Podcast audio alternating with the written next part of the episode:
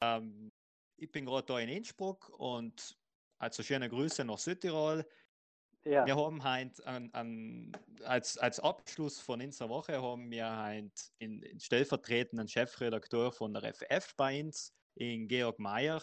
Der Georg Mayer ist seit ungefähr 27 Jahren Journalist und kann uns deswegen einen guten Einblick geben, was eigentlich ein Journalist genau tut. Und er erlebt ja dabei auch die Corona-Krise, wie wir alle. Und deswegen glaube ich, kann er uns da jetzt ein bisschen erzählen, was er, wie er jetzt gerade die Krise erlebt. Und ich glaube, das ist ganz wichtig, dass wir uns ein bisschen anschauen, was die vierte Gewalt in so einer Krise eigentlich tut, dienen soll und wie sein Arbeitsleben alleweil ausschaut.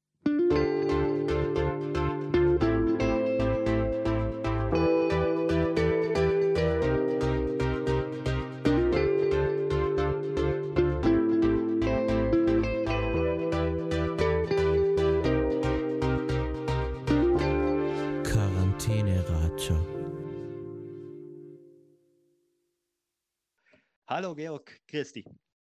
Hallo, grüß dich. Ja, guten Abend an alle. Also, es freut mich, äh, da, äh, es freut mich, dabei sein zu können. Danke für die Einladung.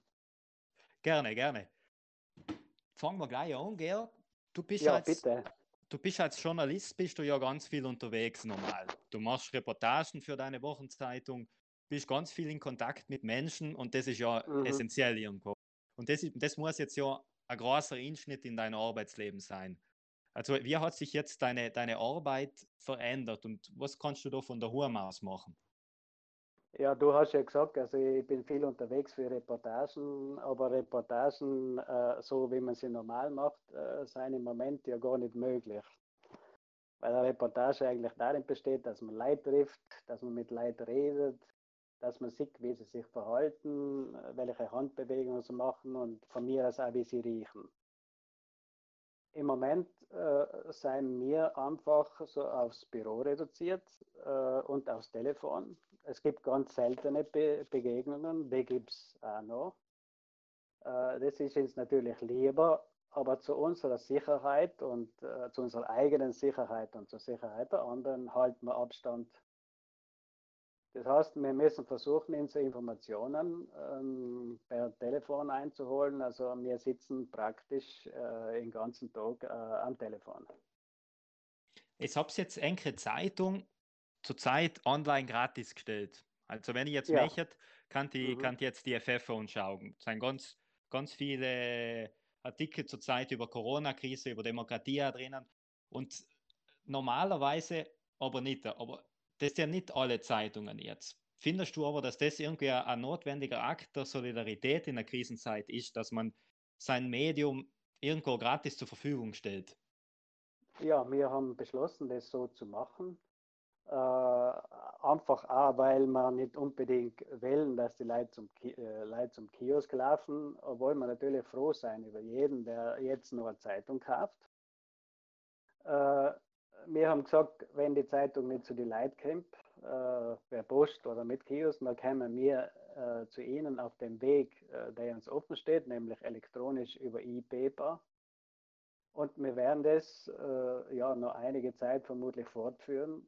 Aber natürlich, ähm, guter Journalismus äh, braucht auch Geld und deswegen sind wir auch froh über jeden, äh, der, der Abo macht weil äh, natürlich in Zeiten wie diesen es auch für äh, Medien schwierig ist, äh, schwierig ist und schwierig sein wird zu überleben. Das sieht man ja gerade jetzt schon in Österreich bei vielen Medien, die äh, auf Kurzarbeit umstellen.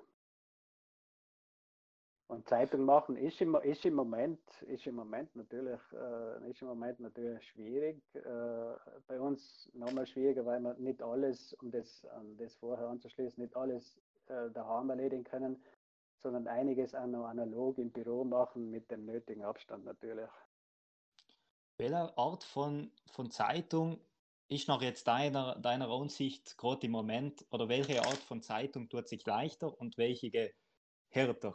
Also wem, wem kann man sagen, wer ist jetzt gerade der Gewinner in der Zeitungsbranche? Naja, ich möchte nicht von Gewinnen und Verlieren sprechen. Also sagen wir, äh, Gewinner äh, seien eindeutig und das sagen ja die Zahlen. äh, die Zeitungen, die seriös arbeiten und seriös informieren und die vorher schon seriös gearbeitet haben und seriös informieren.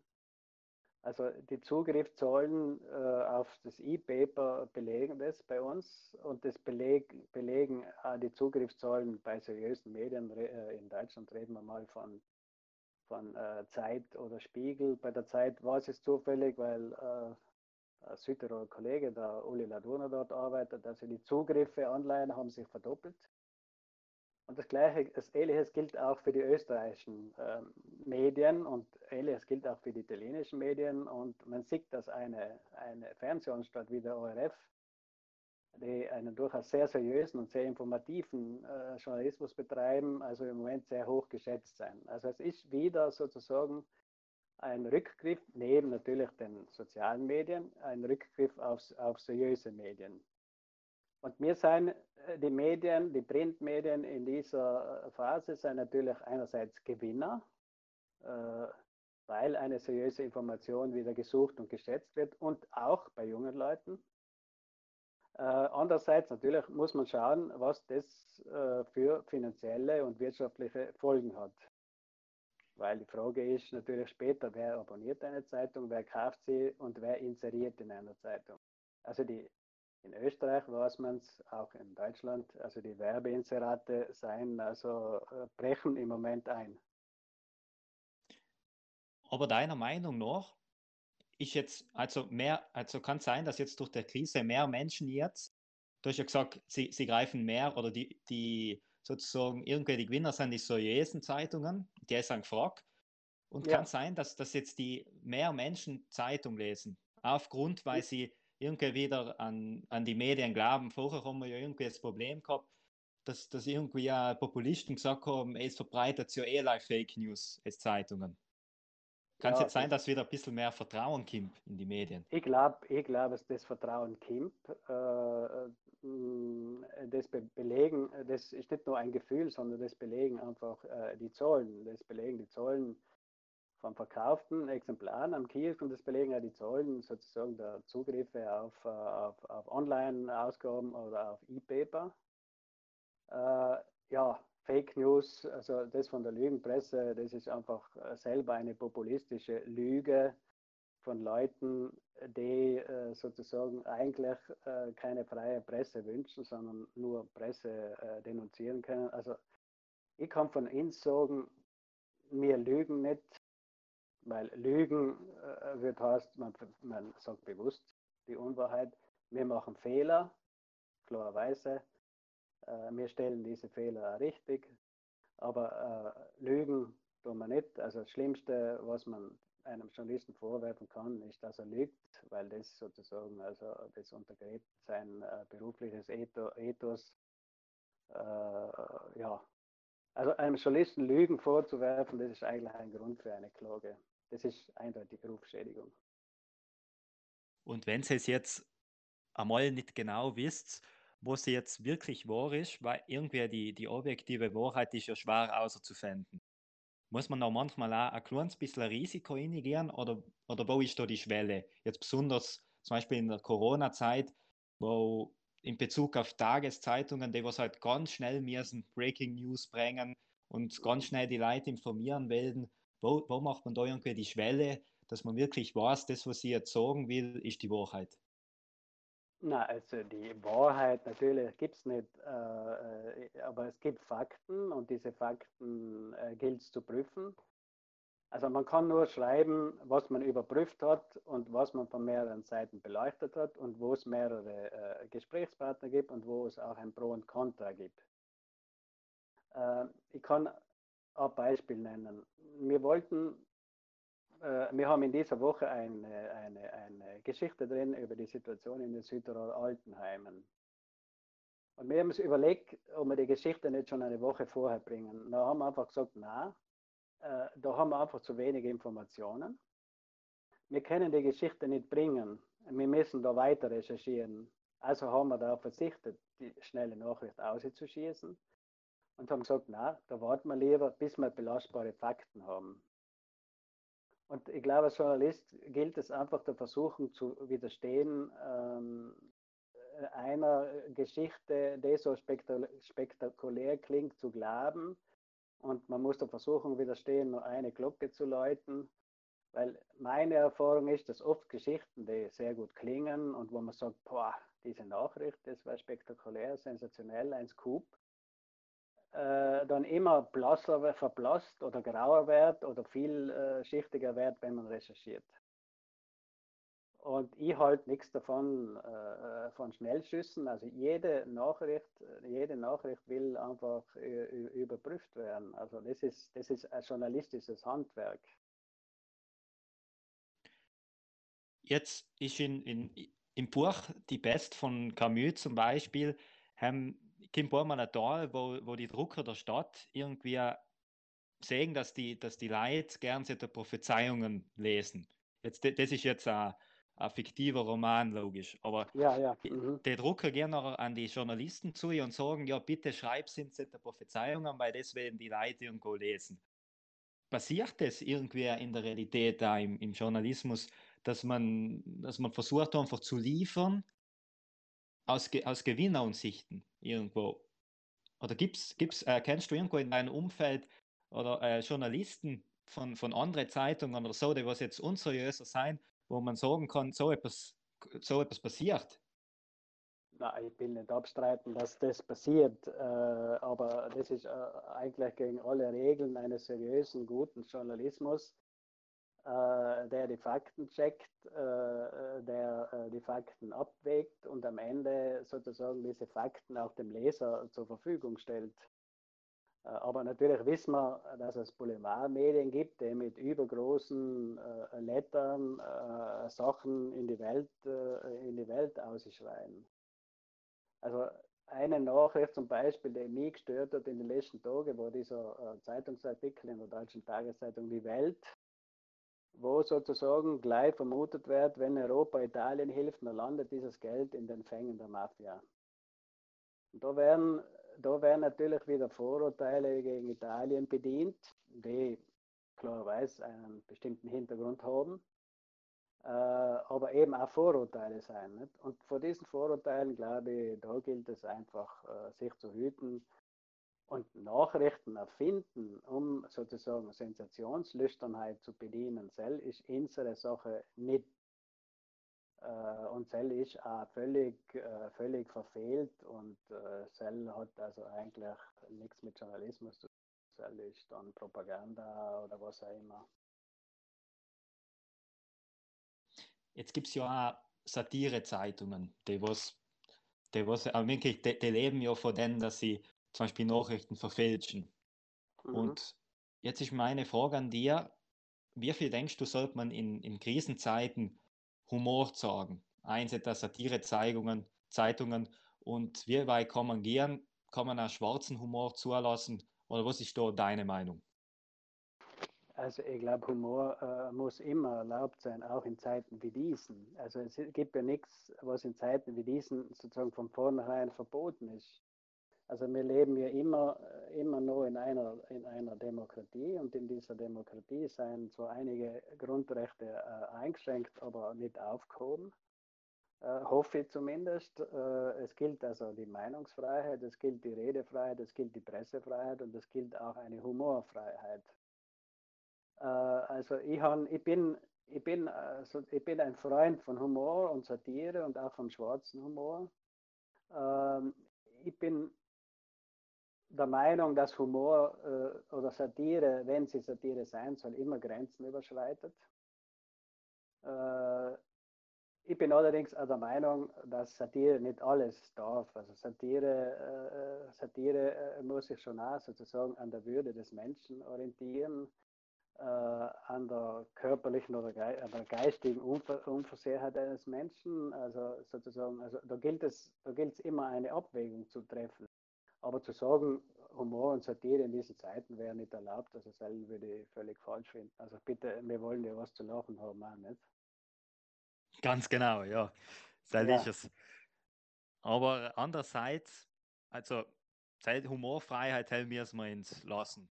Und aber halt Bürger, Bürgerfreiheiten kann es halt schon passieren, dass ins die eingeschränkt werden und dass man ins die ja, dass wir auch bereit sein müssen, die einzuschränken Und die, irgendwo leidet ja die Demokratie jetzt in die Krisenzeiten, auch mit die mit den ganzen Gesetzesdekrete. Aber wenn man sagen muss, dass in Italien das von mir aus gesehen weniger stimmt zu sagen ist, wenn man den ja umwandeln muss im Parlament und da der, der Verfassungsgerichtshof ganz stark dahinter ist, auch, um das zu kontrollieren.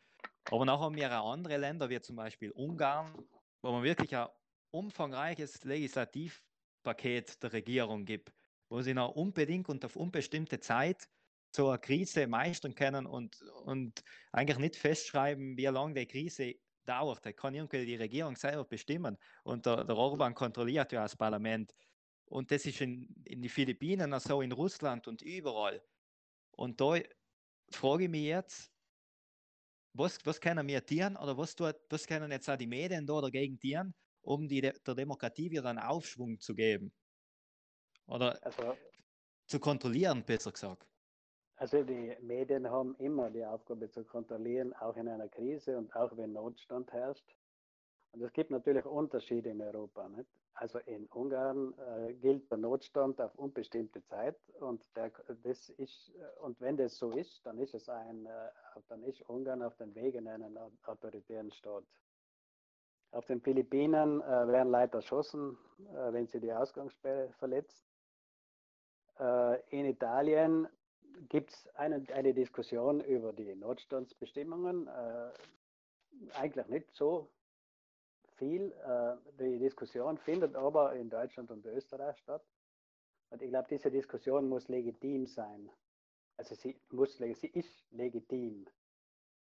Äh, weil in, dieses, in dieser Situation ja niemand die Weisheit gepachtet hat. Also muss eine Diskussion möglich sein darüber, wie diese Notstandsbestimmungen diese Freiheit äh, einschränken. Es muss die Möglichkeit geben, dagegen rechtlich vorzugehen.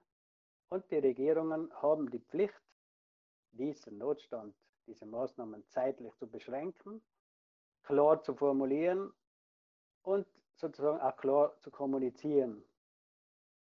Also wenn dieser Notstand zeitlich begrenzt ist, dann ich keine Gefahr für die Demokratie.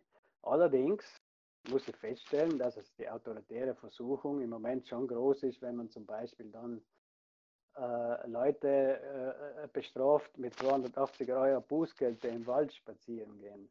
Wenn ich Militär auf der Straße sehe, wenn äh, der Bosner Bürgermeister droht, äh, uns mit Drohnen überwachen zu lassen.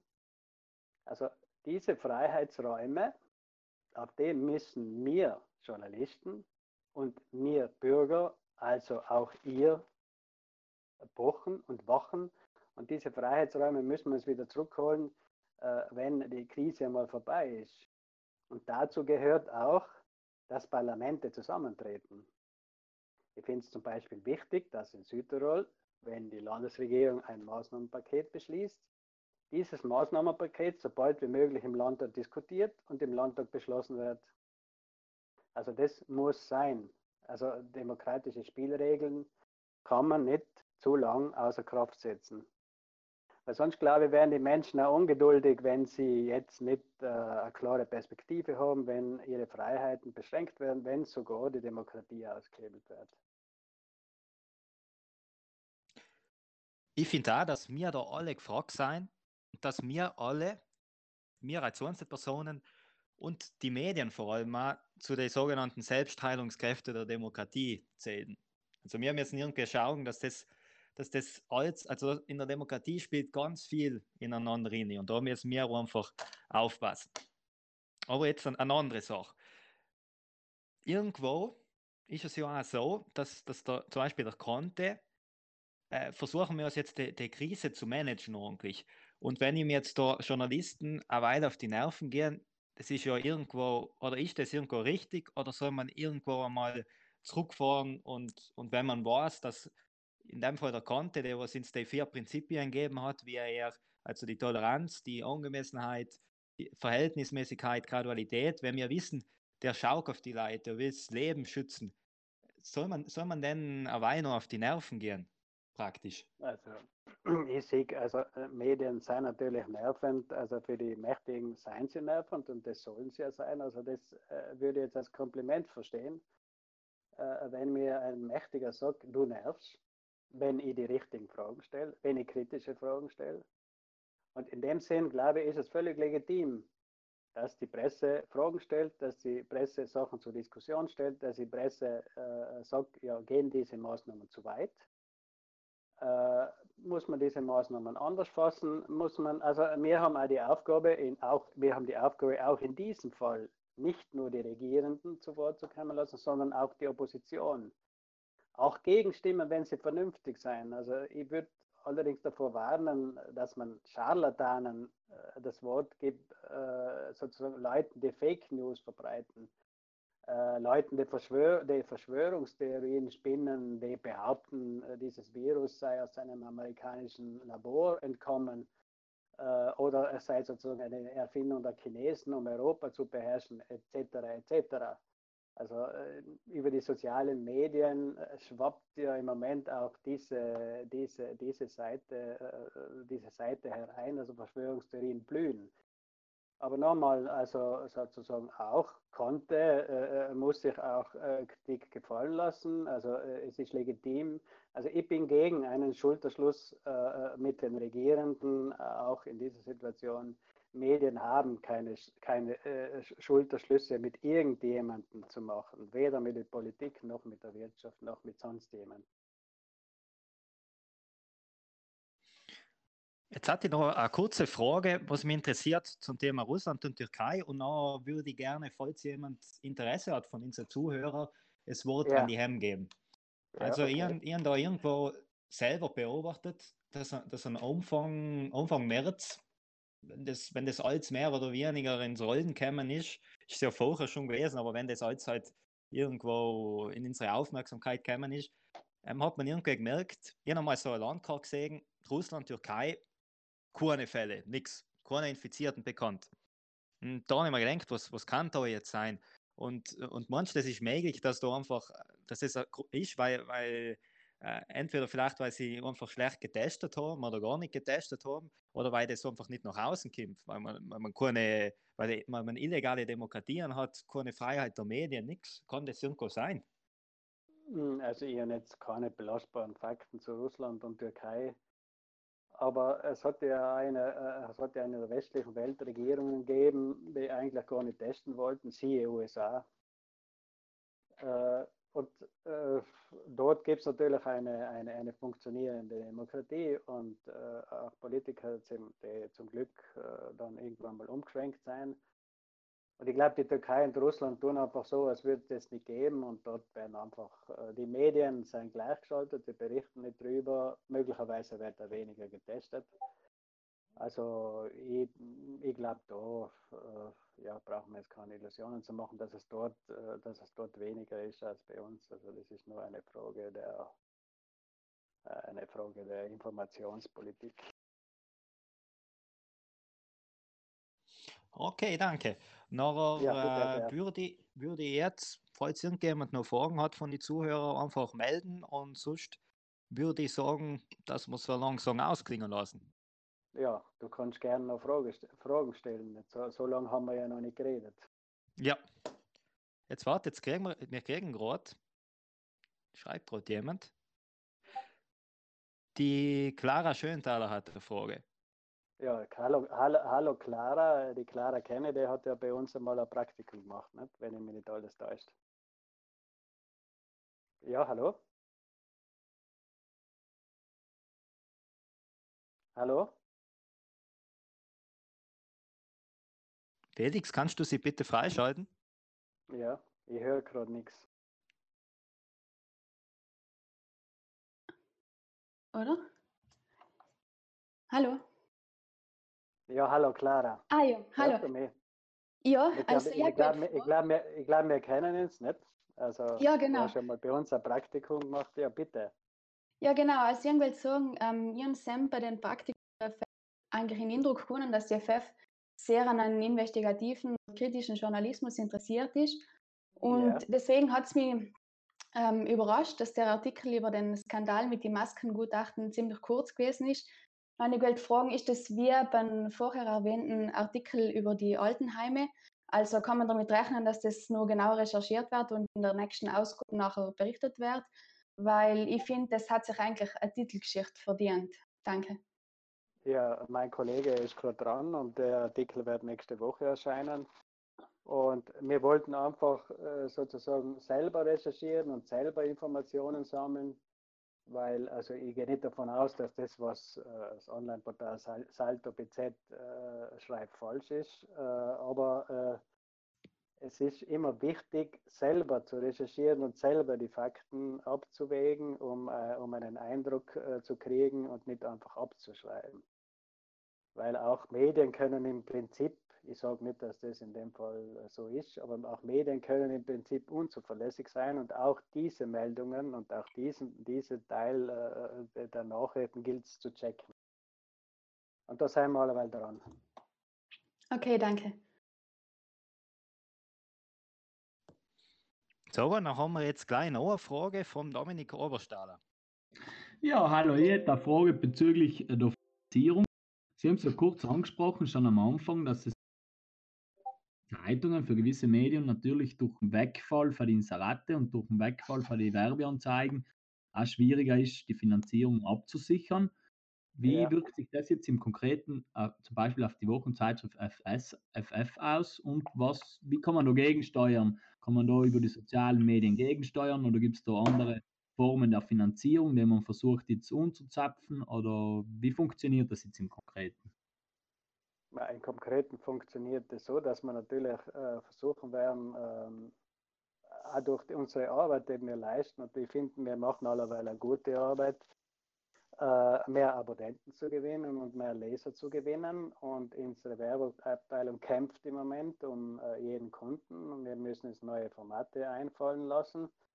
Äh, wir sind sowieso eine Zeitung, die eigentlich sehr sparsam äh, wirtschaftet und äh, wir hoffen andererseits auch, dass wir in Zukunft ähm, auch von der staatlichen Förderung einen Teil abkriegen, äh, sozusagen, äh, wo ja den Löwenanteil in Südtirol ja das große Verlagshaus einkassiert mit äh, 6 Millionen Euro im Jahr und wo auch das große Verlagshaus einen großen Großteil äh, der, äh, der, Gelder äh, vom Land für die Medienförderung äh, einkassiert.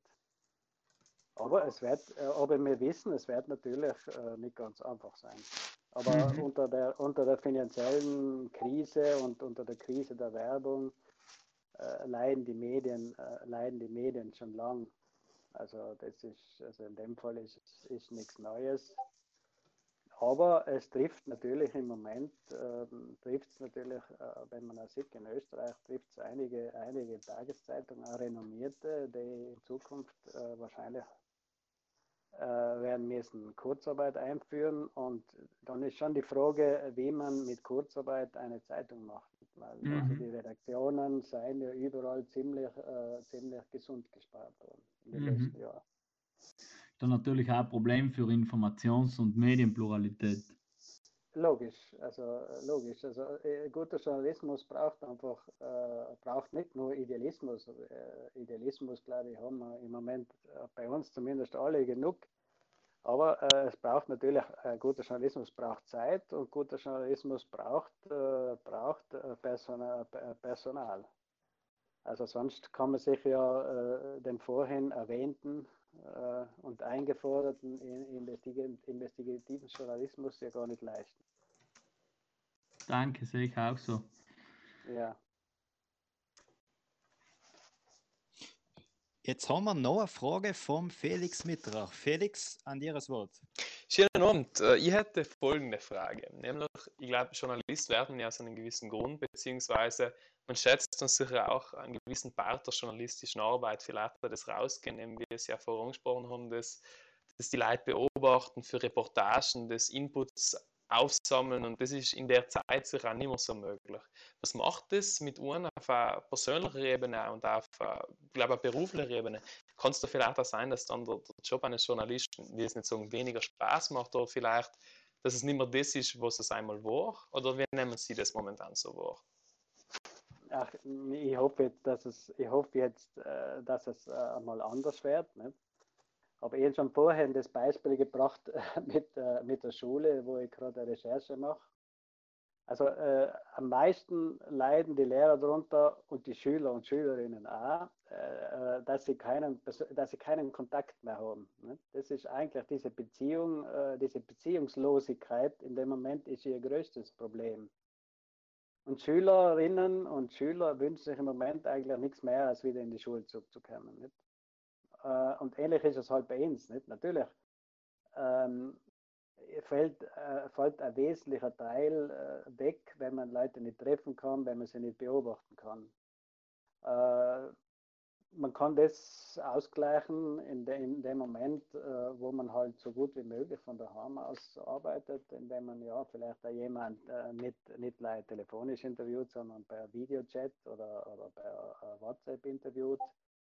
Also ich muss sagen, äh, wir haben im Moment so viel zu tun wie noch nie. Wir machen äh, eigentlich äh, leichter Zeitung. Also ich finde, die Redaktion ist allerweil in Hochform äh, ich entdecke also, äh, ich entdecke also keine, keine, kein Nachlassen oder keinen Frust, dass wir jetzt halt daheim sitzen.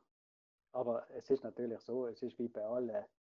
Also das darf jetzt nicht, äh, ja, ich weiß nicht, wie lange das, äh, wie lang das dauern kann oder wie lange das anhaltet, bis irgendwann einmal wirklich ein Lagerkoller eintrifft. Ja, Jetzt haben wir eine Frage von Markus fertig. Die werde ich jetzt vorlesen. Also ja. was, kann der, was kann der Journalismus aus dieser Krise lernen? Beziehungsweise gibt es auch Chancen für den Journalismus? Ja, vielleicht, ähm, wie schon gesagt, um Beispiel von der Schule zu bleiben, vielleicht lernen wir jetzt alle wirklich dann, äh, wo wir es noch nicht gelernt haben, mit digitalen Medien umzugehen. Also das ist äh, bei der FF ist es ja noch nicht wirklich gelungen, äh, mit äh, sozialen Medien und so weiter umzugehen. Vielleicht lernen wir das, vielleicht machen wir das in Zukunft besser. Vielleicht verlagert sich auch die, das Interesse der Leserinnen und Leser in, mehr ins Digitale, das heißt auf E-Paper zum Beispiel. Was natürlich äh, dem Lesen sozusagen das Haptische nimmt, nicht? weil äh, sozusagen also eingefleischte Leser, äh, traditionelle Leser wählen immer das Papier zwischen die Hände spüren, die müssen die Zeitung riechen. Äh, das, und das beim E-Paper, bei der Lektüre am Laptop oder am Tablet geht ihnen das ab. Aber klarerweise äh, hat, äh, hätte ein E-Paper auch, ein, auch einen Vorteil. Nicht? Also da fallen die Kosten, die Kosten für Druck äh, und äh, Druck und Versand äh, oder Auslieferung würden dann wegfallen. Also vielleicht ist das eine Chance sozusagen zu schauen, wie man, äh, wie man sozusagen die Aktivitäten ins Digitale verlegen kann und wie man das dort auch besser, besser aufbereitet. Was wäre denkt bei der FF lieber, wenn's, wenn mehr Leute es online lesen würden oder wirklich das Printmedium? Na, das ist uns dann äh, in dem Moment, in dem Moment ist es egal, aber ich würde es äh, persönlich bedauern, wenn ein Medium äh, vom Markt verschwindet, äh, als Printmedium, als gedrucktes Medium vom Markt äh, verschwinden würde. Da bin ich zugegebenermaßen äh, konservativ obwohl ich ja jetzt in letzter Zeit, also Spiegel und Zeit, äh, äh, eigentlich äh, leider digital lese. Aber das ist sozusagen beim Abonnement eine Frage des Preises. Die nächste Frage ist jetzt von Benjamin Knapp. Am Anfang des Jahres haben eigentlich viele die Warnungen vor Corona nicht wirklich ernst genommen. Es liegt, wahrscheinlich, es liegt wahrscheinlich auch daran, dass die Medien heuer schon mehrmals unbegründet Weltuntergangsstimmung gemacht haben. Iran-Konflikt, Sturm Sabine etc. Sollten sich die Medien da vielleicht einmal in die Verantwortung nehmen und nicht, wie vor allem die Bild etc., an die Auflage denken? Nein, an die also, Auflage denken. Äh, hat, hat, er jetzt die Bildzeitung erwähnt als Beispiel? Oder äh, da? Äh, das weiß ich jetzt leider nicht genau. Na, okay. Jedenfalls äh, Weltuntergangsstimmung verbreiten wir äh, grundsätzlich nicht. Und äh, der Sturm Sabine äh, war auch nicht der Weltuntergang und der Iran-Konflikt äh, ebenfalls nicht.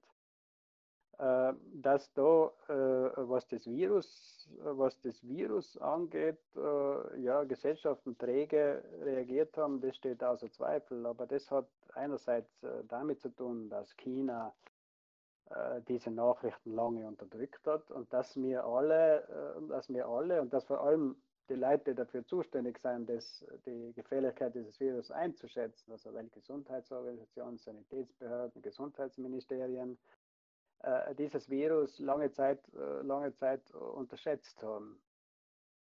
Und, äh, wirklich, wirklich begriffen haben wir es ja dann erst äh, vor, vor einem Monat oder vor anderthalb Monaten mit den ersten Infektionsherden in der Lombardei. Aber ich glaube, äh, ich glaube, äh, wir sind wahrscheinlich als Menschen so gepolt, äh, dass wir uns zuerst einmal denken, ach, mir wird es nicht erwischen. Äh, die Seuchen äh, haben eben die andre, haben allem die anderen und nicht mir. Äh, das wird sich schon nicht so ausbreiten. Das letzte Coronavirus mit SARS, ja, das hat eine Zeit lang gewütet, aber das ist nicht bis nach Europa gekommen. Das ist irgendwann einmal ausgestorben. Und man hat gedacht, ja, das wird jetzt da auch so sein. Ne? Also da, glaube ich, muss man sich dann auf die Leute verlassen, die das einschätzen können. Und die Leute, die das einschätzen können, haben das einfach, glaube ich, ja, nicht richtig, nicht richtig eingeschätzt. Aber äh, dass, dass mir jetzt sozusagen die, dass die Presse die Leute mit Weltuntergangsszenarien immunisiert hat, äh, hat dass sie es dann nicht, nicht erkennen, wenn es da ist, die Katastrophe, also selbst glaube ich, machen seriöse Medien nicht. Da gibt es natürlich Medien, die, äh, ja, Medien, die damit davon leben, aber mittlerweile auch nicht einmal mehr so gut von Weltuntergangsszenarien. Also die Bildzeitung in Deutschland, die von großen Schlagzeilen lebt, verkauft schon lange nicht mehr so viele Exemplare wie früher. Was man schon irgendwie sagen muss, weil ich jetzt persönlich aufgenommen habe, weil man so die ersten Fälle von der Lombardei und die gehört hat, da habe ich mir schon irgendwie Sorgen gemacht.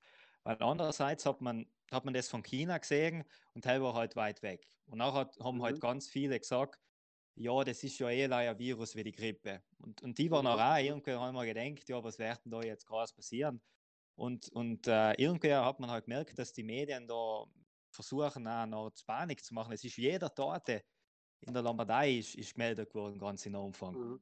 Und auch irgendwo hat man sich auch gedacht, ja, aber, aber was ist mit den ganzen anderen Daten oder so? Und im Nachhinein ist man ja noch gescheiter geworden und hat gesehen, was, was es mit der Krise auf sich hat. Aber der. Ja, ja jeder Daten wird ja heute noch gemeldet, jeden Tag. Aber ähm, ich kann leider ein Beispiel nennen, das wir in der neuen Ausgabe der FF drinnen haben. Und zwar der Grödner äh, äh, praktische Art Simon Kostner. Also der war selber infiziert war im Spital, nicht auf der Intensivstation, aber äh, mit, äh, mit äh, Sauerstoffmaske äh, einige Zeit, ist jetzt wieder gesund. Und der hat, hat mir erzählt, er hat gesagt, ja, ja, also äh, dieses Virus war herum, in der letzten Februarwoche war das in Gröden herum und wir haben auch das auch gemerkt, dass das herum war, weil es war so eine komische, komische Symptome wie Verlust des Geruchssinns und des Geschmackssinns äh, und halt äh, ja, längere, längeres Fieber aber wir haben uns halt gedacht, ja, das ist, äh, das ist ein Virus, das, äh, ja, wie die Grippe, das wird schon vergehen. Wir stecken es auch an und dann sind wir immun. Und die Hausärzte in Gröden haben ja versucht, Leute testen zu lassen. Und äh, die Leute sind nicht getestet worden, weil man damals gesagt hat, ja, wir testen nur Leute, die äh, entweder in, in der Lombardei waren oder Kontakt mit einem Infizierten gehabt haben. Und man kann jetzt sagen, ja, man hätte es damals äh, wissen können. Ja, ja, natürlich hätte man es wissen können. Ne? Also ich glaube, da haben wir alle, äh, da haben alle mit Verzögerung reagiert. Also äh, sagen wir, ein bisschen ein Kennzeichen dieser Krise ist, dass alle Regierungen dieser Krise hinterherlaufen. Wie jetzt der, der Herr Kompatscher selber beim Quarantäne schon gesagt hat, man muss es auch irgendwie langsam umgehen. Also es nutzt nichts, Panik zu schüren und und äh, viel zu schnell in der, in der Krisenbewältigung hupfen, weil es irgendwo auch graduell sein muss und so. Also, und das ist ja, menschelt ja, es menschelt ja. Na klar, das meine ich auch, dass es menschelt. Aber dass man zum Beispiel in, äh, in Nordtirol äh, hätte erkennen können, was in Ischgl los ist, ist zweifelsohne so. Also dem gibt sicher eine, hat, hat sicher ein Verzögern aus wirtschaftlichen Gründen gegeben. Ne? Also äh, ich meine, in Südtirol äh, war es ja ähnlich. Also äh, wie das Robert-Koch-Institut Südtirol zur Risikozone äh, ähm, erklärt hat, wollten die Südtiroler Gastwirte ja das Institut verklagen. Und dann hat es immer geheißen, in Südtirol gibt es ja kaum Infizierte. Und dann eine Woche später waren dann die Hotels zu. Also da ist sicher, also da ist sicher, hat sicher einfach eine Verzögerung gegeben in Ischgl, äh, weil einfach die Tourismusindustrie zu viel Einfluss hat auf die Politik. Das ist sehr interessant, äh, würde gerne noch näher eingehen, aber ich, muss jetzt gleich in weitergehen ein bisschen, weil ich möchte, dass die Zuhörer auch ihre Fragen ja, stellen okay. können. Mhm. Deswegen ähm, würde ich jetzt den Matthias Fleischmann freischalten lassen. Mhm. Ja, hallo, äh, ich habe zwei Fragen, sondern eher mit ja. dem Journalistenberuf allgemein, nämlich erst, ja.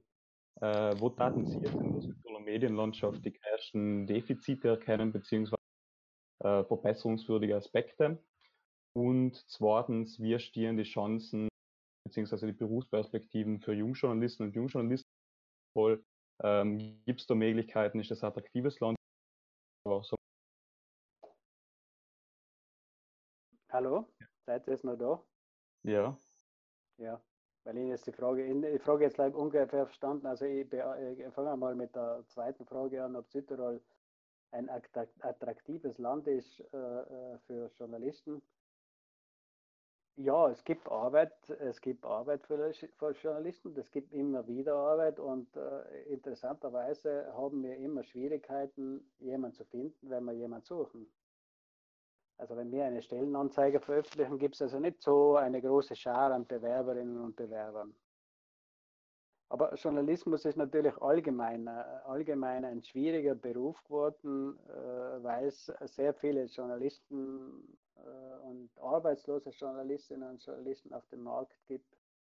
In Italien allgemein, in Deutschland ebenso, weil Redaktionen äh, nicht so gern einstellen und auch vor allem auch nicht fix einstellen, weil es ist, ist ein sehr prekärer Beruf geworden. Vor allem, wenn man als freier Journalist arbeiten will, da muss man schon viel arbeiten, man muss Glück haben.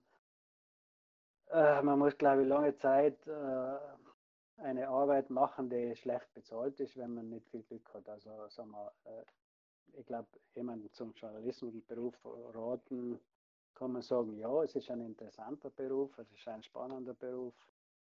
Und man kann auch in Südtirol kann man auch viel machen. Wer zu uns kommt, kann viel machen.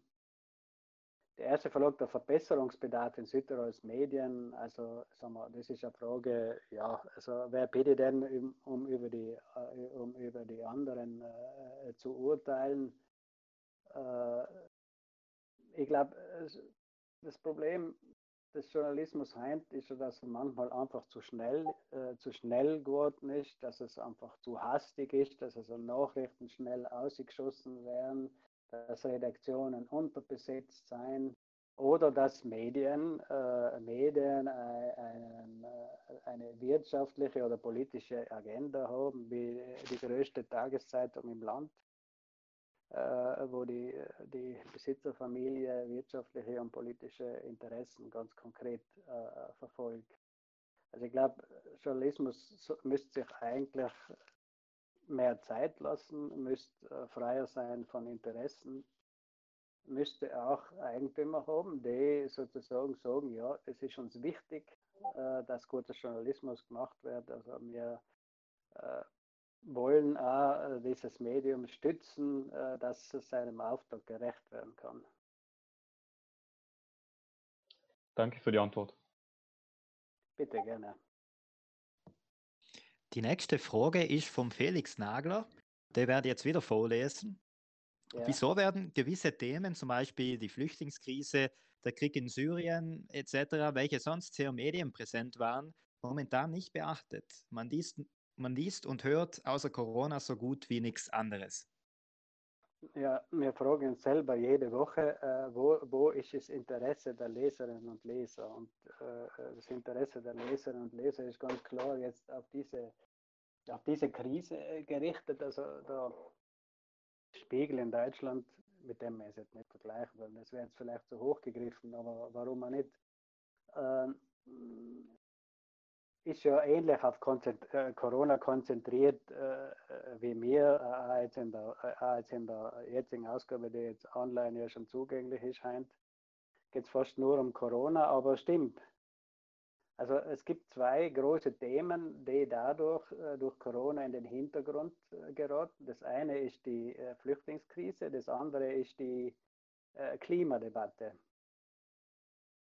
Ähm, und äh, Corona, für Corona wird natürlich alles mobilisiert und man sieht äh, bei Corona, was Gesellschaften imstande sind zu mobilisieren an Energien, an Geld, äh, während sozusagen für Flüchtlingskrise, für Klimawandel, für, für, also für die Rettung des Klimas oder auch zur Bekämpfung des Hungers äh, auf der Welt. Also diese Energien nie vorhanden waren. Also das äh, ist, ist, natürlich, äh, Corona ist ein unbekanntes Phänomen äh, und äh, da tritt einfach etwas ein, was, äh, was ja, was, was, was also wahrscheinlich auch menschlich ist. Nicht? Wir haben alle diese Krisen normalisiert, genauso wie wir normalisiert haben, dass viele Leute jeden, jedes Jahr einer, einer, einer, einer Influenza sterben.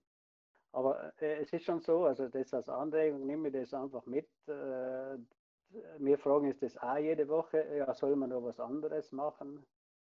Äh, aber es wird leider so sein, solange diese Krise andauert, wird alles andere in den Hintergrund treten. Nicht? Also man sieht ja zum Beispiel, äh, dass Flüchtlinge äh, im Moment keine Rechte mehr haben, weil sie ja, sozusagen ähm, so auch gerettet werden.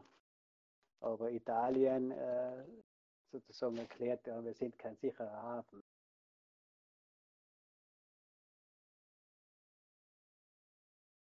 Ja, seid ihr noch da? Ja, sind da. Ich ja. würde jetzt an den Felix nochmal das Wort geben. Felix, bitte. Ja. ja. Schönen Abend nochmal. Ähm, meine Frage wäre jetzt zum Thema Digitalisierung, weil ich auch in dem Bereich studiere und da relativ aktiv bin.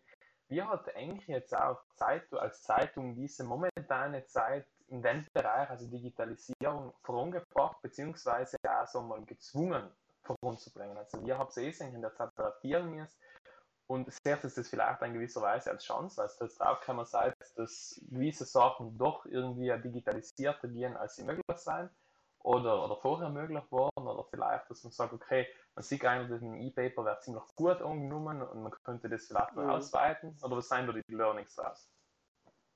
Ja, die, die, die, es hat es natürlich vorangebracht, weil wir jetzt sozusagen alle äh, wissen, äh, dass man eine Videokonferenz machen kann oder ein, ein Zoom-Meeting oder mit welcher äh, Software auch immer.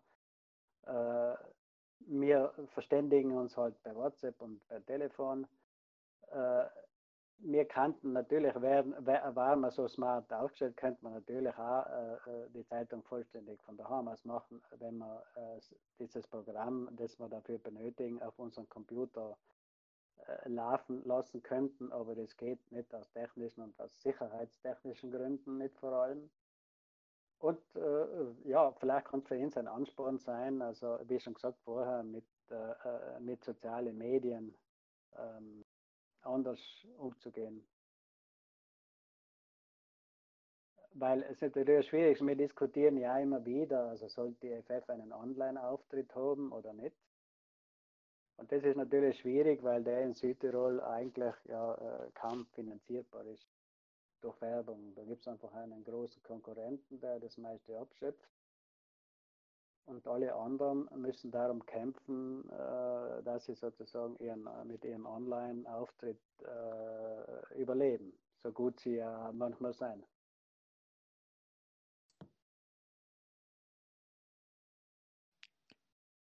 So, jetzt haben wir noch eine Frage vom Jakob Katrein. Jakob, bitte. Mhm. Ja, hallo. Äh, mir eine Frage, die was äh, mit dem Thema Corona eigentlich nichts zu tun hat und ein bisschen generell ist. Das ist eigentlich eine Sache, was mich persönlich eben interessiert, was Sie davon denken. Nämlich, was ist Ihre Stellungnahme zu den Leserbrief, welchen eben letztes Jahr im Herbst war das, meine der Inhaber vom auflagenreichsten Medium in unserem Land unter dem Pseudonym Kra unseren Landeshauptmann unter der Gürtellinie attackiert hat. Welches Licht wirft nämlich solches Verhalten auf den Journalismus in Südtirol generell Ihrer Meinung nach? Ja, ich glaube, ähm, ich habe es schon erwähnt, nicht? da geht es um, um politische Interessen und da äh, äh, vertritt Kra, wer auch immer sich hinter Kra verbirgt, also die Vermutung liegt nahe, dass es der Chefredakteur des genannten Mediums ist. Äh, da hat er einfach eine, da hat er einfach eine politische, da hat er einfach eine politische Agenda. Nicht? Und äh, ich habe diesen Angriff, also dieser Angriff ist ja, was soll ich sagen, äh, wie soll ich ihn nennen, der ist einfach, der ist einfach schäbig, aber ich glaube, ich, mir, ich weiß nicht, ob ich da nicht sogar einen Leitartikel äh, drüber geschrieben habe. Also wenn, wenn man eine, also, also jeder Kommentar ist legitim. Und, äh, aber eine Kritik muss sich irgendwo an der Realität messen. Kritik muss äh, fundiert sein. Also Kritik darf nicht untergriffig sein. Also äh, ich glaube, das ist das Normale mit jedem Journalismus. Man kann einen Leitartikel schreiben, man kann scharf sein, man kann polemisch sein. Aber ich finde, wenn man das macht, dann muss man das mit offenem Visier machen, dann soll man einfach äh, mit Namen und mit dem Gesicht dafür einstehen. Danke für die Antwort. So, ich habe mir jetzt noch gedacht, zum, zum Abschluss noch eine Frage, was mir ein bisschen bisschen unter den Nagel brennt, nämlich wie, wie wird es mit, mit Europa ausschauen in Zukunft? Was denkst du denn dazu? Wie, was werden wir erleben, unsere, unsere Generationen mit Europa? Was, was kann da passieren? Ja, ich bin immer, ich bin eigentlich immer ein, ein, ein Verfechter gewesen der Europäischen Union und das schon seit Schulzeiten. Äh, ich finde, Europa spielt im Moment eine, äh, keine Rolle oder eine eher klägliche Rolle das hat mit vielen Faktoren zu tun. Das hat mit der Zerstrittenheit der Europäischen Union zu tun. Das hat damit zu tun, dass, äh, dass Europa eigentlich, wenn es um Soziales geht, ja eigentlich keine Agenda hat. Nicht? Also äh, das Europa, wenn wir äh, von der EU reden, dann geht es eigentlich immer um wirtschaftliche Dinge, dann geht es um Geldflüsse, da geht es um freien Fluss von Geld und freien Fluss von Menschen und freien Fluss von Waren. Aber es geht nie um soziale Dinge. Und äh, was, glaube ich, was mich an Europa im Moment stört, ist, dass es nicht äh, möglich ist, einen Ausgleich zwischen armen und, äh, armen und reichen Ländern zu finden. Also ich, wie immer man das nennen mag, äh, soll man Corona-Bonds sagen oder nicht. Also ich würde das für sinnvoll, äh, für, für sinnvoll finden im Sinne einer Solidarität mit Italien oder Spanien dass man diese Corona-Bonds auflegt, um diesen Ländern zu helfen. Weil ich glaube, äh, eines der wesentlichen Probleme in allen Bereichen nach dieser Krise wird sein, dass die Schere zwischen arm und reich innerhalb der Länder auseinandergeht und dass die Schere zwischen arm und reich innerhalb der EU auseinandergeht.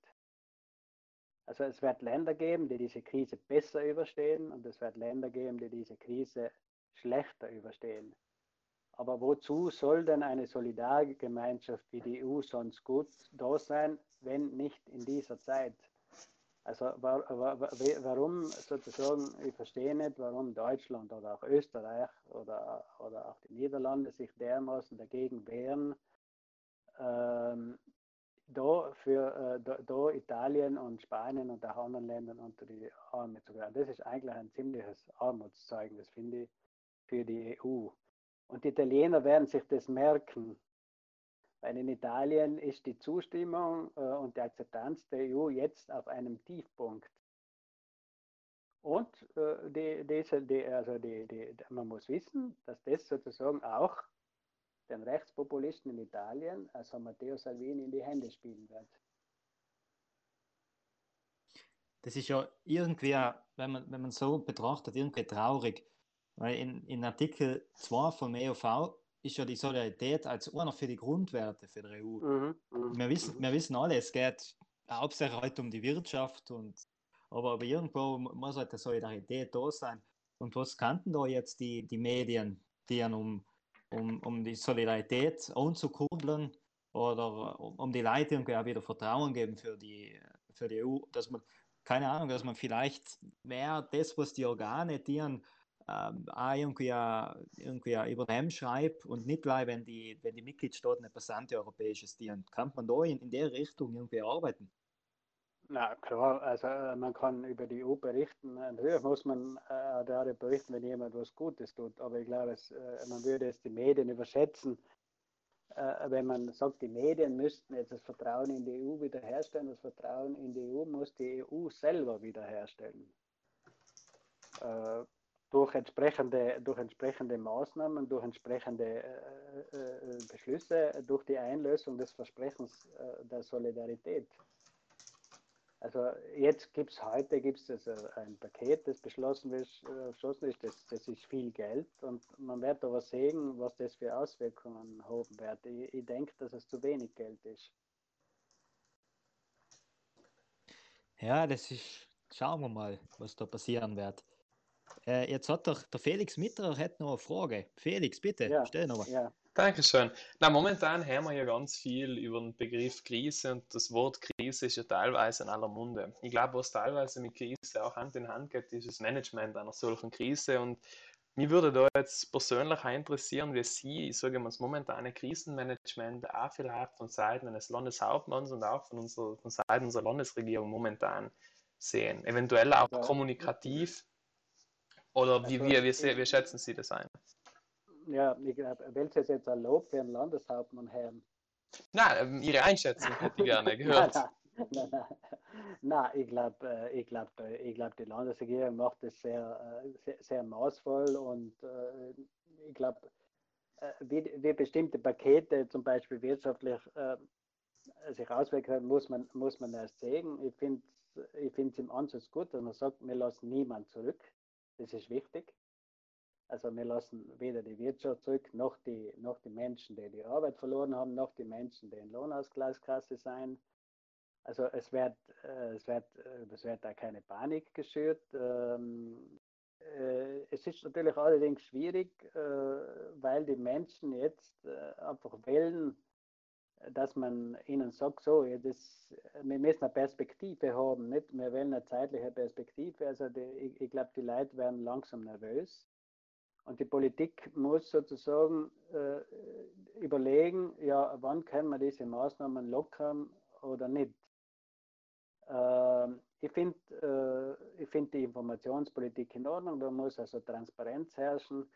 Äh, bei diesen Videopressekonferenzen werden äh, manchmal hakle Fragen ja, nicht beantwortet oder ausweichend beantwortet. Antwortet, das ist ein Fakt und das ist ein Ritual, das jeden Tag stattfindet das eigentlich von mir aus gesehen gar nicht äh, sein müsste. Aber natürlich brauchen die Medien, die Tagesmedien jeden Tag ein Bild und jeden Tag eine Aussage des Landeshauptmanns und da kann der nicht mit jedem Einzelnen reden. Also im Moment äh, ist die Demokratie äh, durch die Kommunikation äh, von vom äh, Ministerpräsident Conte und auch durch die Kommunikation vom Landeshauptmann äh, ersetzt werden durch die Akzeptanz, die, die, die offensichtlich Regierungspolitiker haben, überall. Ähm, und was ich jetzt richtig finde und wichtig und was auch passieren wird, ist, dass äh, der Landeshauptmann nicht nur vor die Presse tritt, sondern auch vor den Landtag, um seine Maßnahmen zu erläutern und äh, der Landtag darüber diskutieren kann und diese Maßnahmen beschließen kann.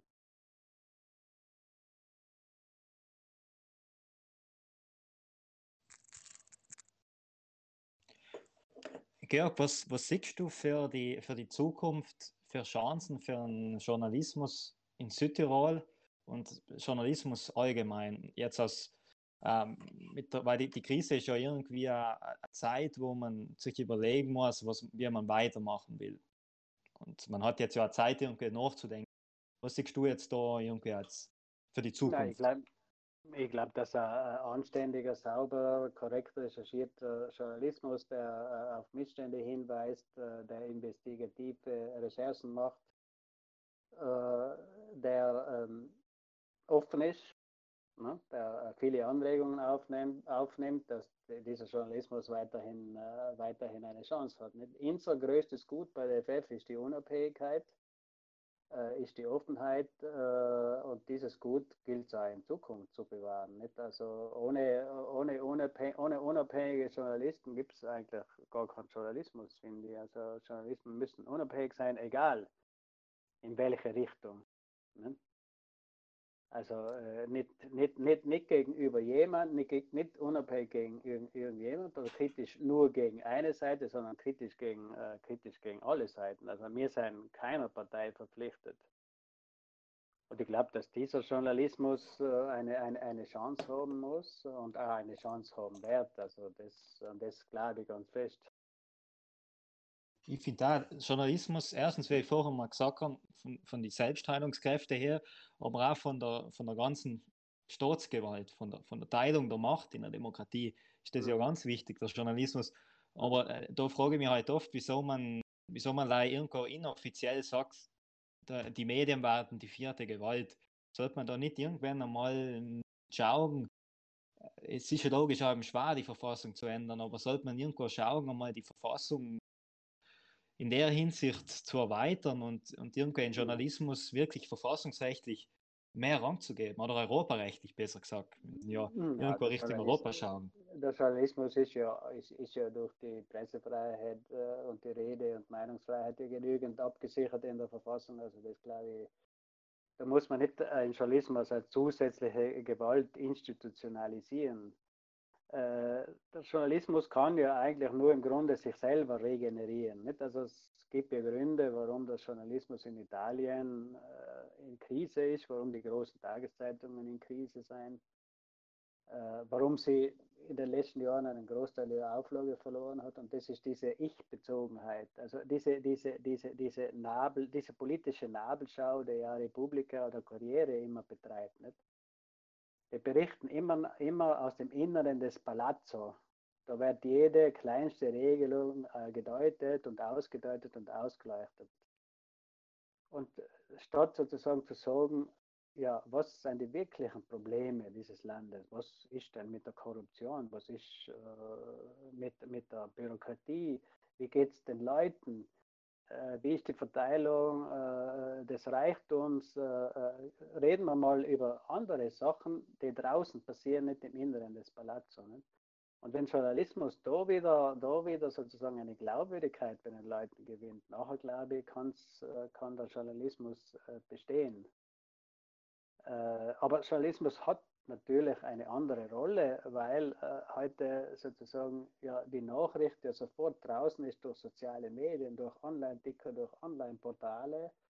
Äh, also äh, da hat es der Journalismus schwierig. Da muss, er, muss Journalismus natürlich äh, mehr bieten und was anderes sein.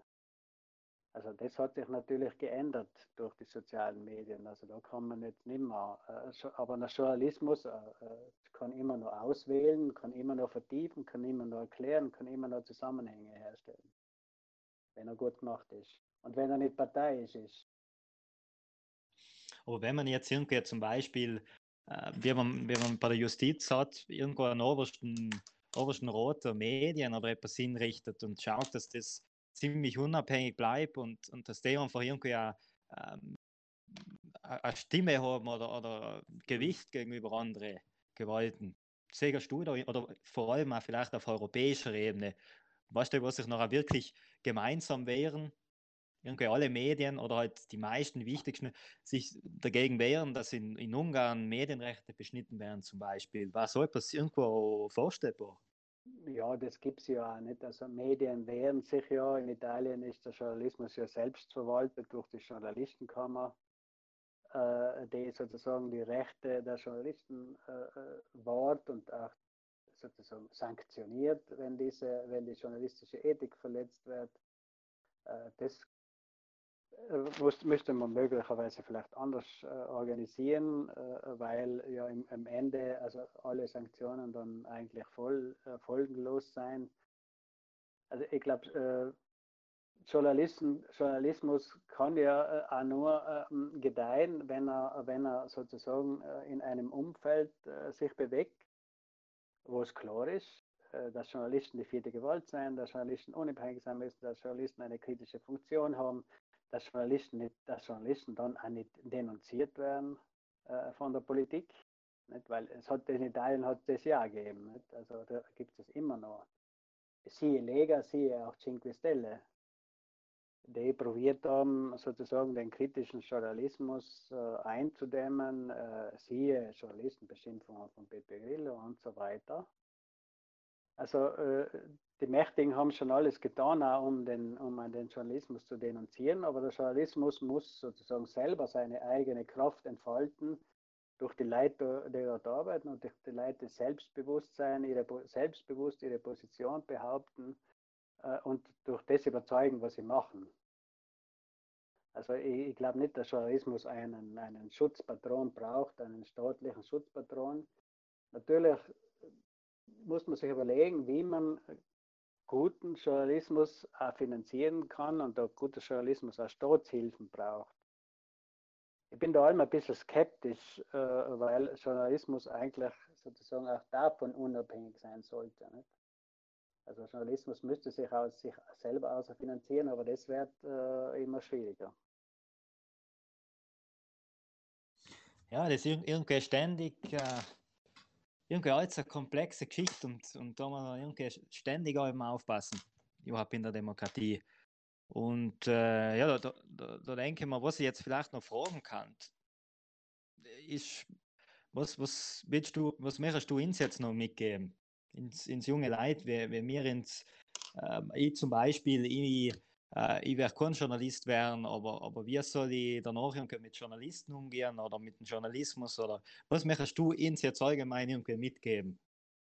Also ich glaube, äh, ich glaube, es müsste einfach ein kritisches Urteilsvermögen bilden äh, natürlich auch Zeitungen kritisch lesen, aber ohne Vorurteile. Aber lesen. Na? Also liest du Zeitungen? Äh, ja, sehr Hallo? viele zurzeit. Ja, ja, ja, okay, sehr viele. Ja. Weil das ist auch ein bisschen sozusagen Zeitungen lesen, äh, ist äh, ein bisschen aus der Mode gekommen. Vielleicht kommt es jetzt äh, wieder in Mode.